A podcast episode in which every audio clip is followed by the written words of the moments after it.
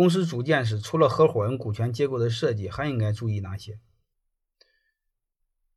第一，股权结构设计；第二个是人要找对；第三，要把散伙规则说清楚。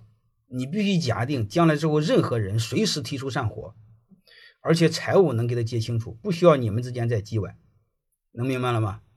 财务要结清楚就行。如果这个事儿他认为财务说的不对，只要再和你再叽歪，你要再和他叽歪，放心好了。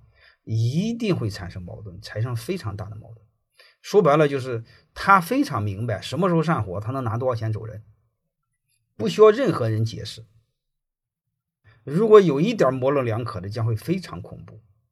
因为人这个动物在面对不确定的风险的时候，人这个动物它有一个本能，它往最坏里想。我们设计任何东西不要对抗人性。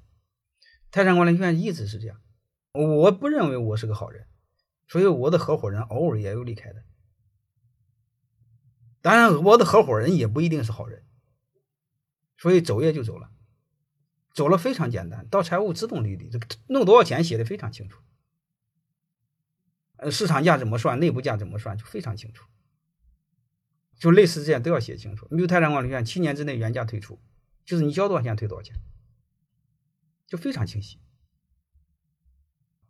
还有一个七年之后市场价退出，市场价退出怎么退也非常清晰，啊，与去年的营收的倍数算，去年的营收是透明的，那个数是公告的，营收的几倍都是公告的，所以什么时候退都能算出来，就类似这样都要把它说清楚。当然你们要写把它写的更清楚，包括他离婚了怎么办？离婚了他的股份是他的还是他和他老婆的？哎，这就很麻烦，啊，如果离婚了是他是他的有，他老婆也有。回来，他老婆又重新找一个男的，这事就毁了。所以这些都要说清楚，好吧？都要说清楚。还有一个，我他去世怎么办？就类似尽可能说清楚，就是我们合伙的尽可能把散伙规则说清楚。